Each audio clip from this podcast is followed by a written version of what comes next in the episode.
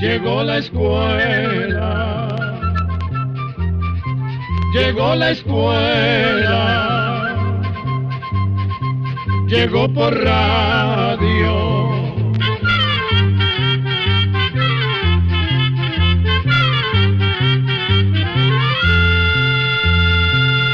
Oigamos la respuesta.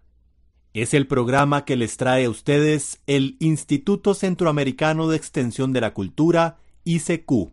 Hola, ¿qué tal? ¿Cómo están todos ustedes? Nosotros, en el Instituto Centroamericano de Extensión de la Cultura, ICQ, muy contentos de compartir con ustedes una nueva edición del programa Oigamos la Respuesta. De antemano, muchas gracias por su atención y gracias a esta radioemisora que difunde Oigamos la respuesta. Quiero saber sobre la laguna de Shiloah, por qué hierven sus aguas.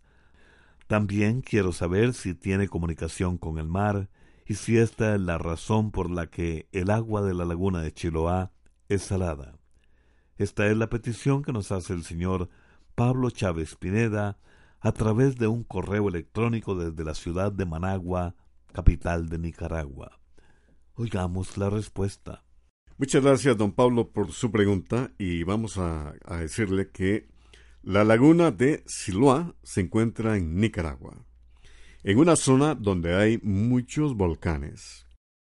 En lugares como estos, resulta que bajo la superficie del suelo hay rocas fundidas a muy altas temperaturas, que siempre están buscando cómo salir a la superficie. Y en algunos lugares encuentran aguas subterráneas que están depositadas cerca de esas rocas calientes. Con el tiempo el agua se va calentando y también busca la manera de salir a la superficie. Parte del agua sale en forma de vapor a través de grietas en el suelo o salen corrientes de agua a temperaturas muy calientes. Por eso, en zonas como la península de Chiltepe, que es donde se encuentra la laguna de Siloá, así como el cerro de Talpetate y los cerros Cuapes, hay fumarolas y fuentes de aguas calientes que salen de las profundidades de la tierra. El hecho de que el agua de Shiloah tenga ese sabor como salado en realidad no tiene que ver con que haya una comunicación entre la laguna y el mar. Lo que sucede es que en los depósitos de agua subterránea existe una gran cantidad de minerales volcánicos que le dan ese especial sabor a las aguas. También sucede, por ejemplo, en la laguna de Apoyo, algo que notaron eh, los conquistadores españoles y que dejaron escrito en sus crónicas cuando llegaron a esa zona nicaragüense. Les vamos a contar la leyenda de la laguna de Siloa. Cuenta una antigua leyenda que ese rincón managüense donde se encuentra la laguna de Siloa era el dominio de un cacique de los niquidanos y que la hija del cacique se enamoró de un valeroso muchacho perteneciente a otra tribu. La enamorada pareja solía reunirse al frente de la laguna bajo la luz del sol o bajo la plácida luna.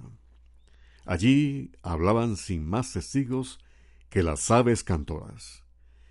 Y una tarde, ante el dios mayor de los cerros y las legendarias aguas sagradas de la laguna de Siloá, se juraron amor eterno. Pero faltaba para el matrimonio el consentimiento del padre de la novia, que era contrario a tal unión. Tal vez porque el novio era de otra tribu, o porque no lo consideraba digno de su hija, ya que no era hijo de ningún cacique. Un día de tantos, el padre de la novia sorprendió a los enamorados en sus conversaciones de amor, y lleno de ira, ordenó que echaran al muchacho de sus dominios. Pero éste, antes de que tal afrenta ocurriera, se despidió tiernamente de su amada y se arrojó a la laguna, desapareciendo bajo sus aguas. La inconsolable muchacha lloró, y lloró tanto que sus lágrimas formaron un riachuelo que llegó a la laguna. y según la leyenda, ahí estaba la razón por la que sus aguas son saladas. Pero esta triste historia de amor no termina con eso. Dicen que todas las tardes la joven india iba al mismo lugar a llorar por su amor perdido. Y cuentan que una mañana, plena de luz y armonía, se arrojó ella también a la laguna de Siloá, para unirse por siempre con su bien amado.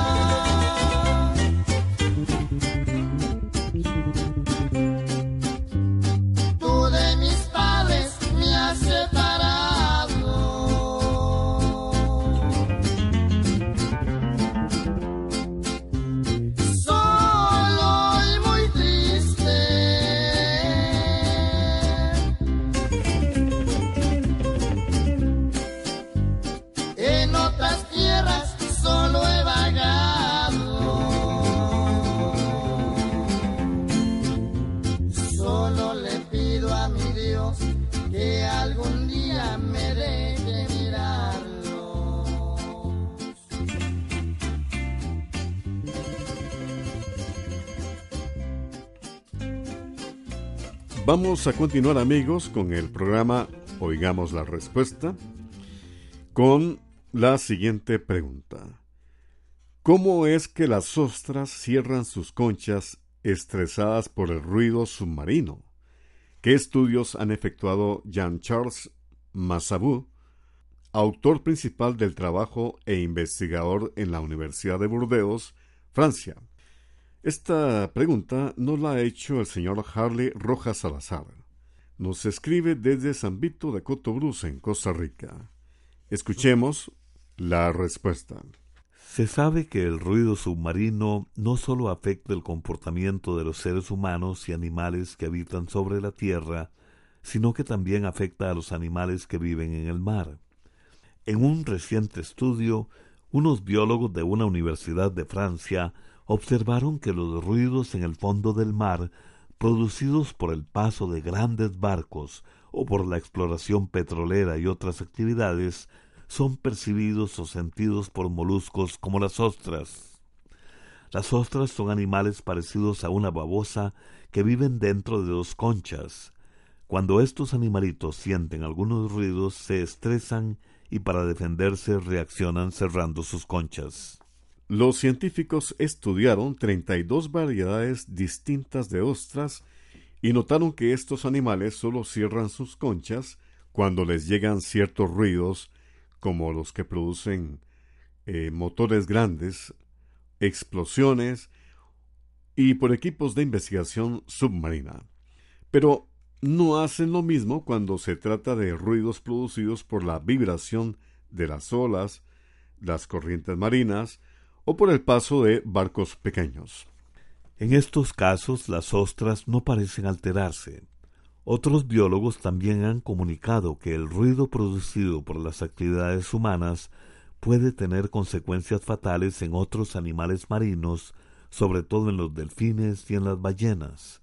Estos animales, los delfines y las ballenas, son muy sensibles y el ruido puede alterar su comportamiento y fácilmente pueden desorientarse. Oigamos la respuesta. Es el programa del Instituto Centroamericano de Extensión de la Cultura, ICQ. Muchas gracias por su atención. El señor Luis Artavia Salazar nos llamó por teléfono desde San José, Costa Rica, para decirnos lo siguiente.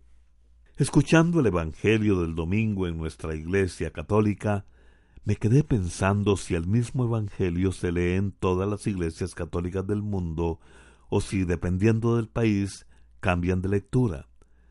De ser el mismo Evangelio, ¿cómo hacen los diferentes párrocos en los diferentes países para saberlo? Oigamos la respuesta.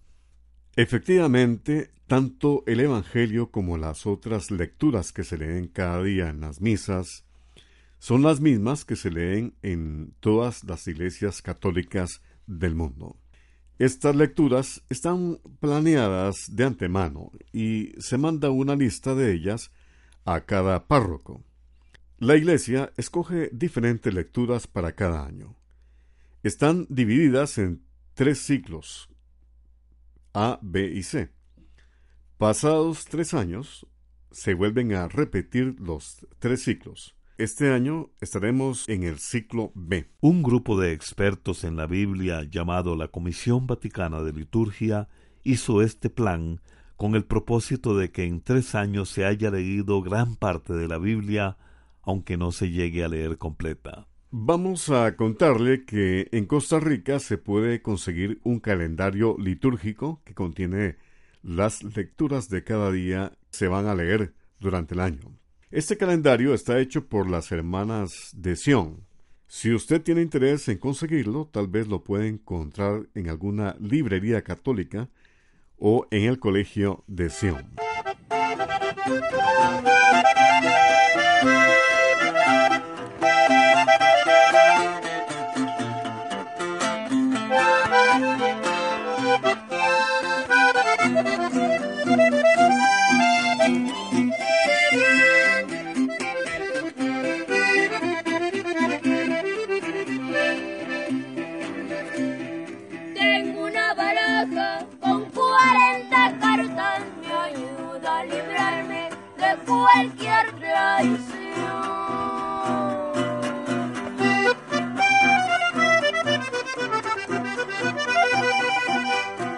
Traiciones que dejan algunas ingratas, que son para el hombre de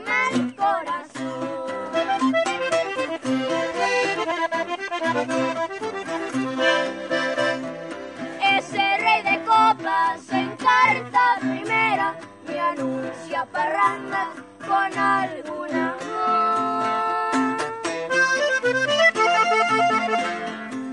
Esa sota de oro es una traicionera que vende sus besos sin ver condenar.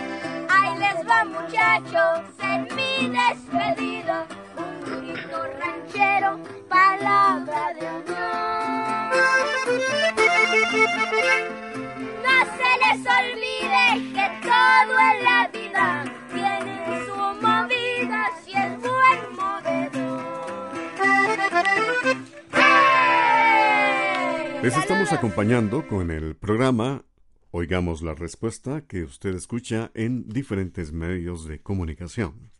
Agradecemos su sintonía.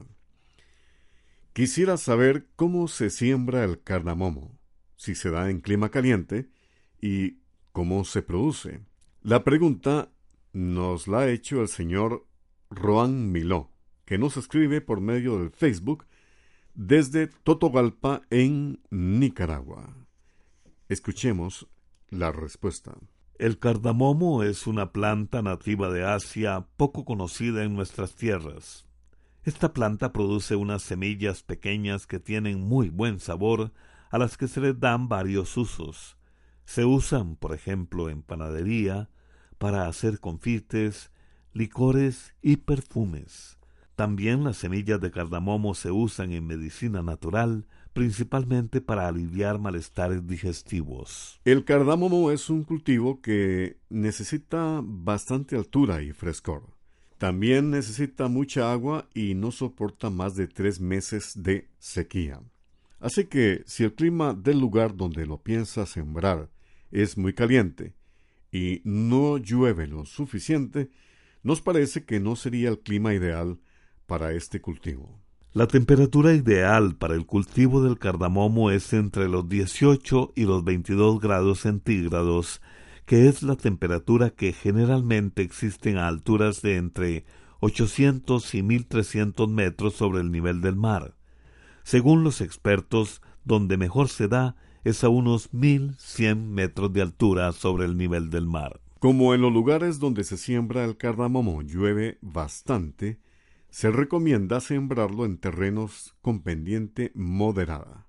Esto para eh, favorecer el drenaje.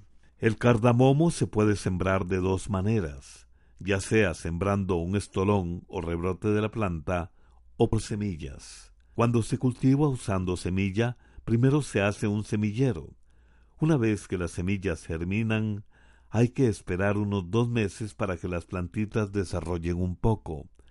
Después se trasplantan y se pasan a un vivero donde permanecen unos cinco meses para, finalmente, trasladarlas al campo. El cardamomo tarda unos dos años más o menos para empezar a producir. Después sigue produciendo por unos veinte años, dando una cosecha cada año. La producción de cardamomo es parecida a la del café, en el sentido de que eh, produce una sola vez al año pero produce por un periodo largo. Y al igual que con el cultivo del café, hay que hacer una primera recogida de granos, o lo que se llama o se conoce como pepena, y una segunda recogida o repela.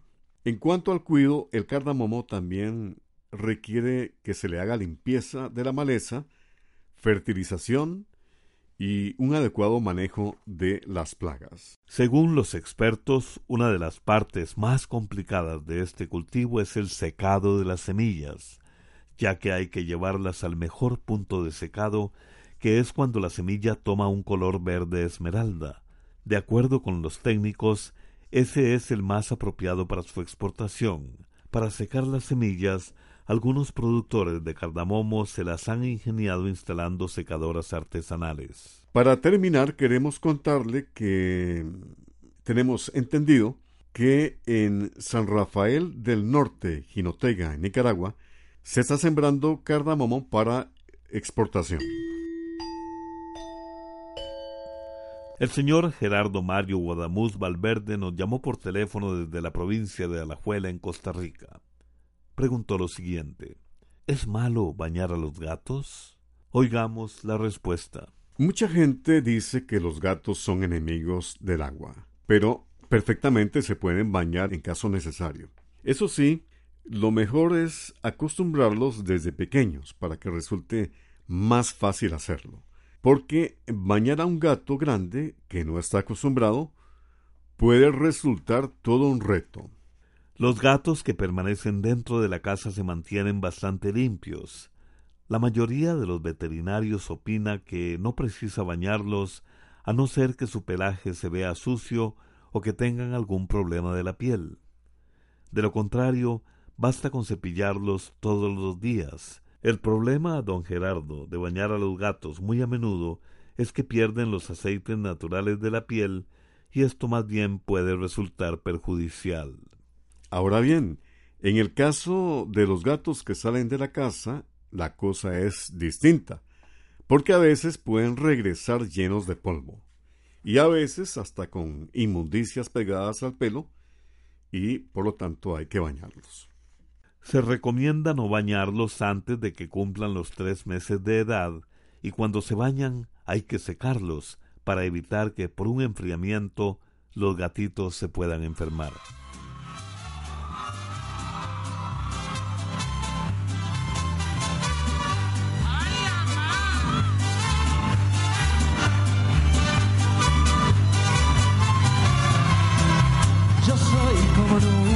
Nube viajera, va por distintos caminos, haciendo con otras mujeres lo mismo que hiciste conmigo, llevando en el alma una pena, cargando la cruz de tu olvido. Un tiempo yo fui muy dichoso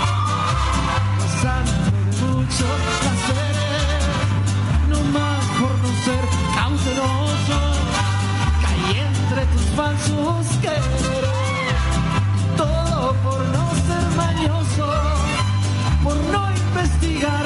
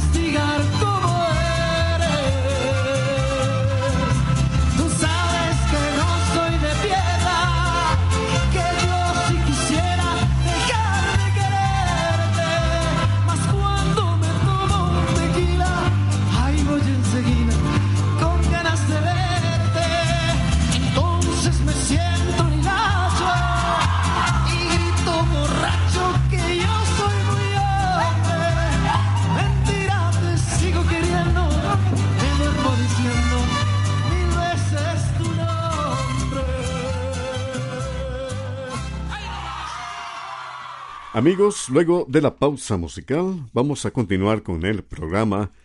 Oigamos la respuesta. Es cierto que la sábila sirve para la piel. Es la consulta de un estimado oyente que nos ha llamado por teléfono desde San José, en Costa Rica. Escuchemos la respuesta. La sábila o aloe vera tradicionalmente se ha usado como remedio natural para combatir el acné en caso de quemaduras leves y como un humectante para la piel. Y es que la sábila o aloe vera contiene varias sustancias que sirven para limpiar, desinflamar y combatir muchas de las bacterias que afectan la piel. Por esta razón, bastantes sustancias medicinales que contiene la sábila se aprovechan en la industria farmacéutica para hacer, por ejemplo, jabones de baño y cremas humectantes. Si usted tiene una mata de sábila en su casa, para aprovecharla puede hacer lo siguiente. Corte una hoja, retire la cáscara y ponga la parte de adentro de la hoja en un litro de agua. Déjela reposar durante un día. Después puede aplicar esa agua sobre la zona afectada tres veces al día. Programa C Control 24. Nuestro saludo de hoy para el señor Roberto Flores Montoya, en Choluteca, Honduras. En Nicaragua, al señor Bismar Blandón. También para Erlington Flores, en Nicaragua, Radio Corporación. El saludo cordial de parte de sus amigos de Oigamos la Respuesta y les invitamos a seguir en la sintonía de esta su emisora. Así llegamos a un programa más de Oigamos la Respuesta. Pero le esperamos mañana, si Dios quiere, aquí por esta su emisora y a la misma hora. Mándenos sus preguntas al apartado 2948-1000 San José, Costa Rica. También nos puede llamar a los teléfonos 22 25 52 38 o 22 25 53 38 o mándenos un fax al 22 25 22 27. También le damos el correo electrónico icq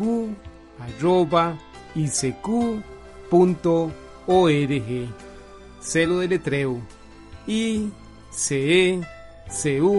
arroba.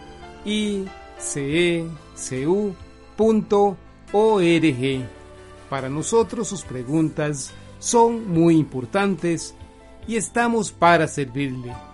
También puede dirigir su pregunta a esta emisora que ellos amablemente nos la harán llegar. Muy importante, dele su nombre completo, dirección bien exacta, ah, y el lugar donde escuche el programa.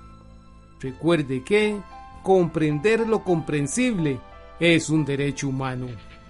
Que Dios le bendiga.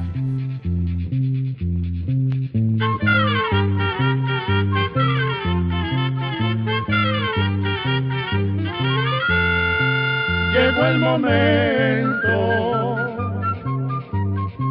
de despedirnos.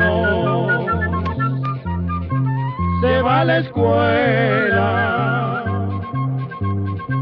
se va cantando